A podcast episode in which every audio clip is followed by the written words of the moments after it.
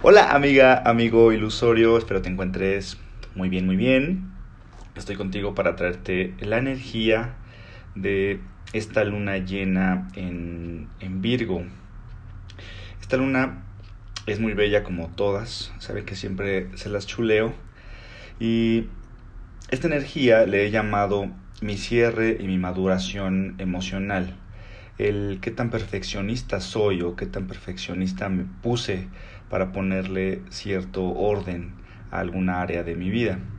Y va muy enfocado a lo emocional, porque recuerda que la luna se trata de nuestro mundo inconsciente, de nuestro mundo emocional, de cómo nos regimos, de la seguridad que, que, tenemos. Entonces, esta bella luna que se da en el eje Virgo-Piscis, eh, mismos que representan el orden y el caos, la espiritualidad y el renacimiento constante la mente de vigilia, la mente burda, la mente consciente, versus la mente onírica, esta mente sutil e inconsciente. Virgo representa lo tangible, es lo que puedo eh, ver, lo que puedo ordenar, desde un proceso mental muy analítico eh, hasta un razonamiento complejo, matemático. Esta constelación es regida por Mercurio y por supuesto representa la lógica, representa el orden. Eh, desabotonar las mangas de mi camisa y hacerme cargo. Esta estructura está regida por el lado izquierdo de nuestro cerebro, que no es lo mismo que la mente.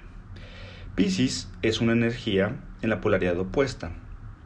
Piscis representa la fe, representa creencias, aquello que no se puede ver y que no necesariamente ocupa un proceso mental, sino es algo mucho es, una, es algo superior, es algo mucho más arriba de lo que percibimos. Es eh, por ello que rige nuestra espiritualidad, la fantasía, los sueños, la creatividad. Representa el caos, lo volátil. Esto, si pudiera regirse, estaría de nuestro lado derecho del cerebro.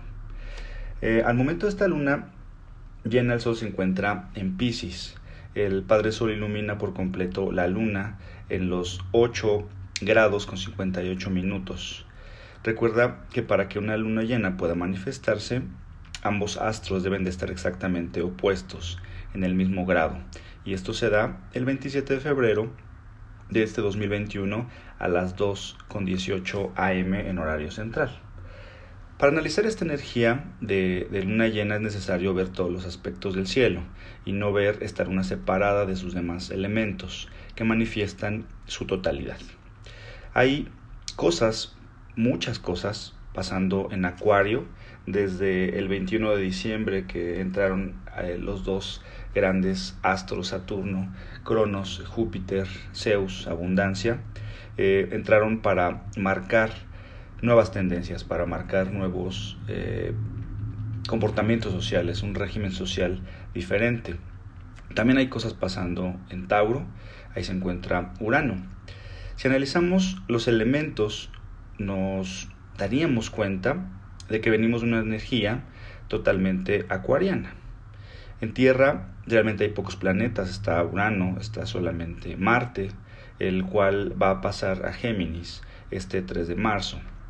Eh, en agua solamente tenemos a Neptuno, desde hace muchísimos años entró eh, en Pisces para regir justamente esta parte de espiritualidad, que podamos saberlos a, a los demás de una manera mucho más compasiva, que podamos expresar nuestra esencia sin necesidad de estar ligados a una religión. Es más el concepto de espiritualidad.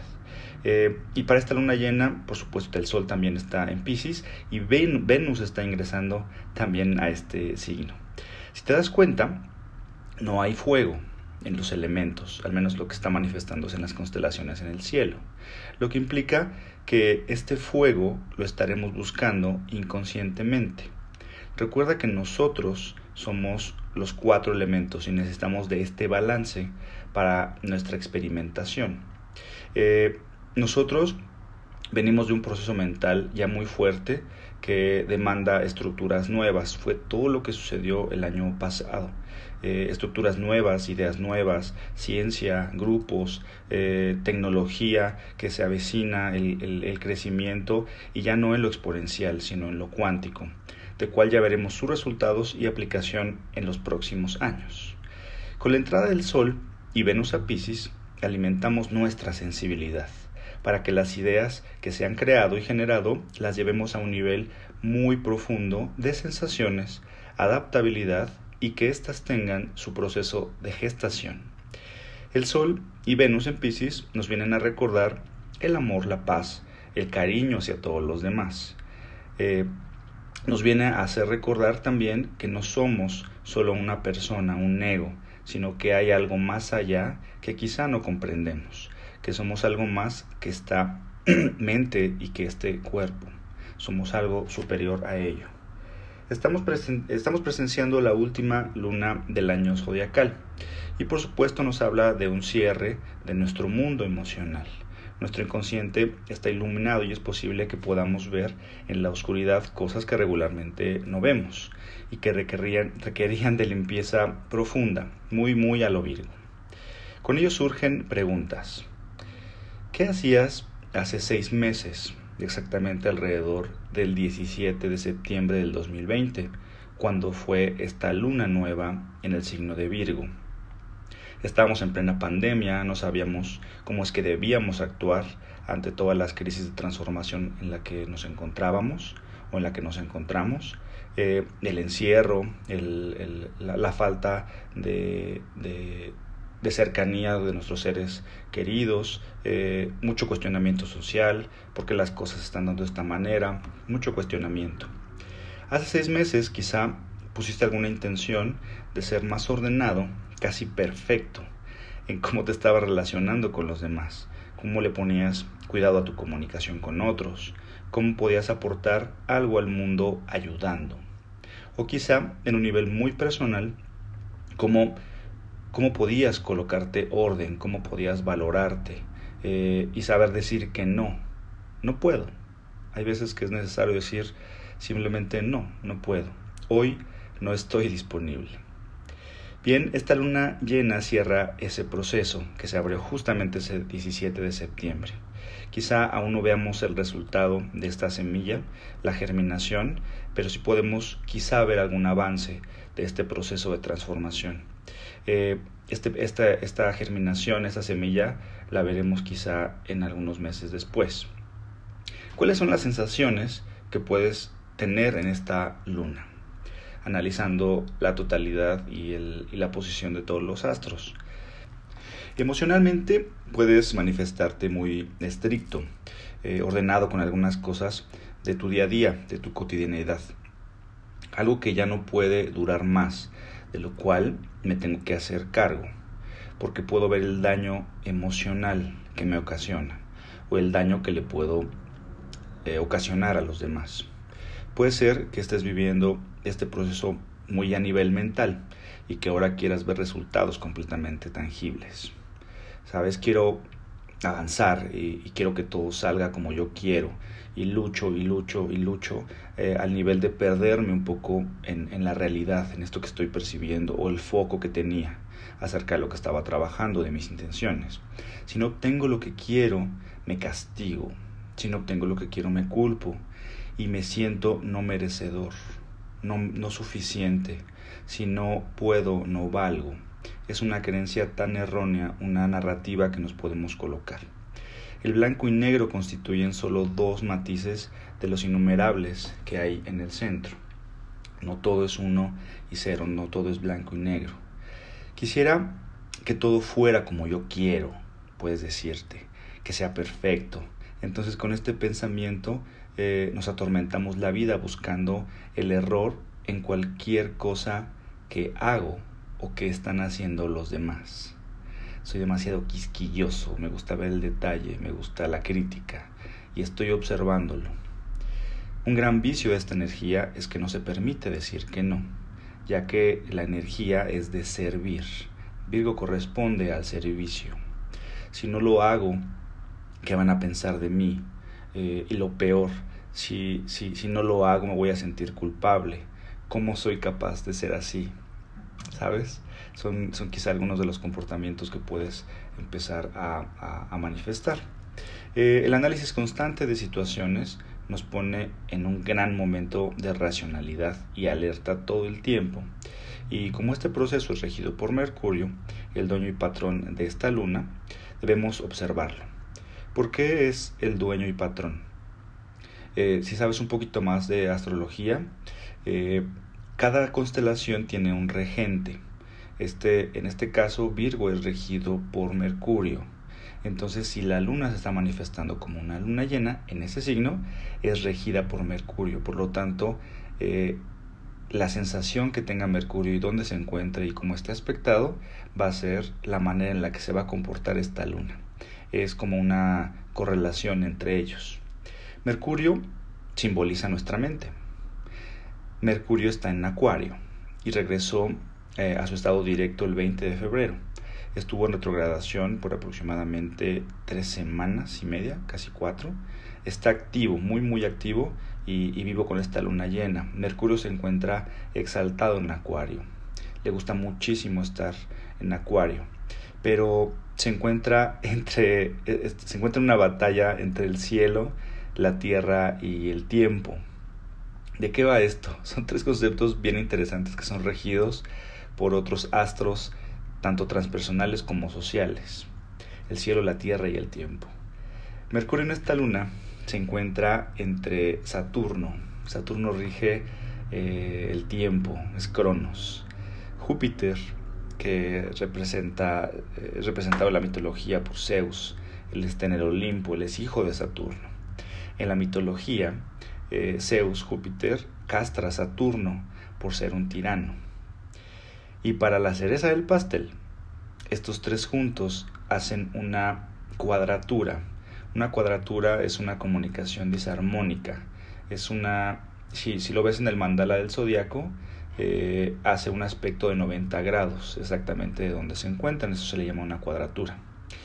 Eh, Tauro representa el cielo, Tauro, eh, Tauro, Urano, perdón, Urano representa el cielo, su esposa era Gaia, misma que representa la Tierra. Eh, Saturno, Cronos, es hijo de Urano. Eh, es importante mencionar que también en la mitología Urano es castrado por su hijo, es castrado por Cronos. Se repite la historia, es como si estuvieras viendo las tres generaciones de patriarcas. En este caso, eh, Urano fue un tirano, escondía a sus hijos en el vientre de Gaia, también por un temor a que lo, a que lo quitaran del, poder. Em, ocurre esta castración de, Saturno, motivada por, por, Gaia, que le da un nos a Saturno eh, para que él pueda castrarlo. Y cuando Saturno toma el poder, cuando Cronos toma el poder, le pasa exactamente lo mismo. Él sigue siendo un tirano, fue lo que aprendió. Y entonces eh, a sus hijos los devoraba, él se los comía. Eh, de los más representativos tenemos a Neptuno, tenemos a Plutón y tenemos a Júpiter. Júpiter que, que es representado por Zeus, lo castra para él ahora ser el, el total soberano y dios del Olimpo.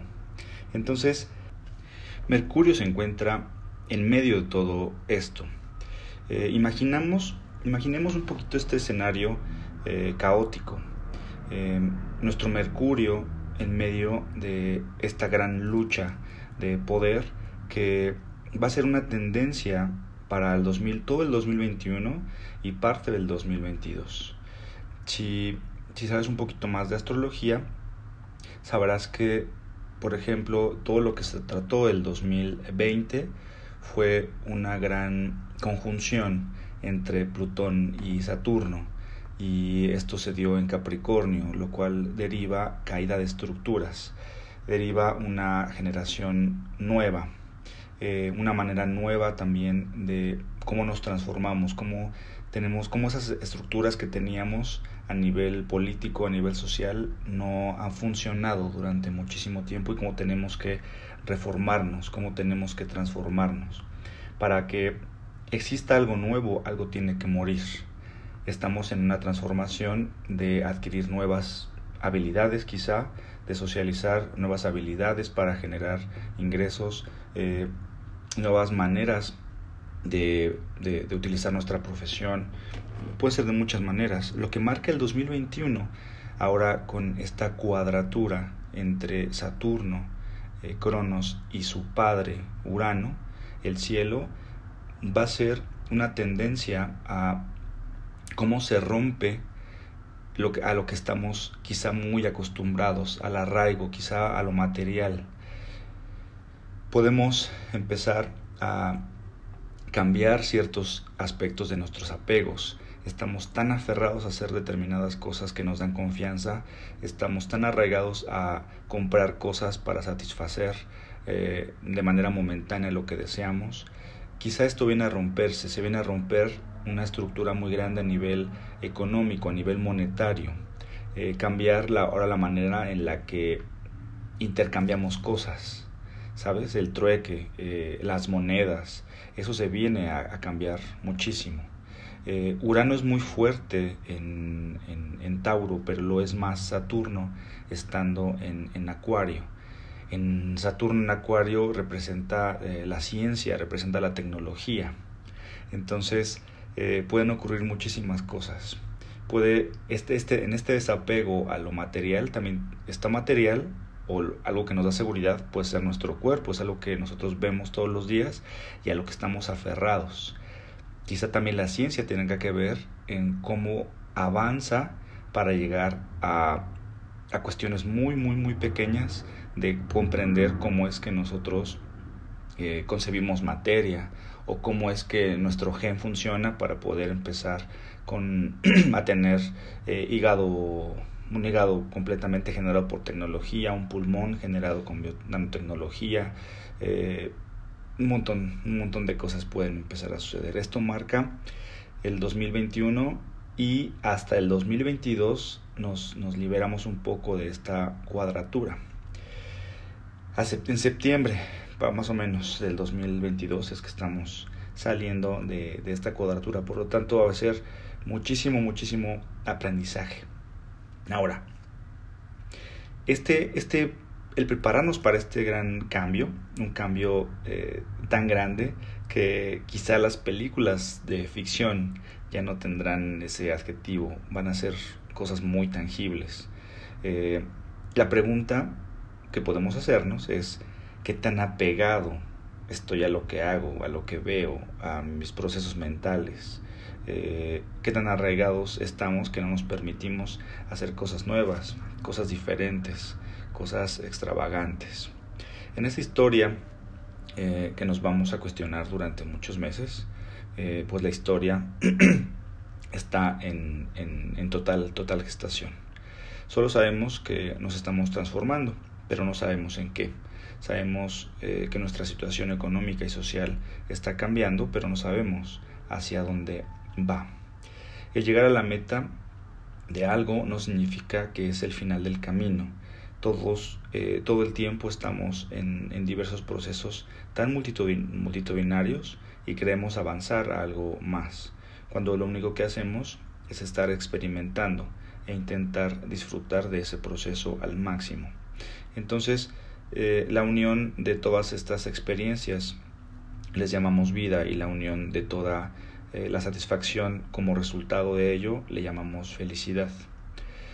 Las preguntas que se me ocurren es cuánto estás viviendo, eh, qué tan feliz eres, estás haciendo realmente lo que amas y lo que apasionas, eres lo suficientemente ordenado como para alcanzar esos resultados, eres tan comprometido para poder llegar a hacerlo.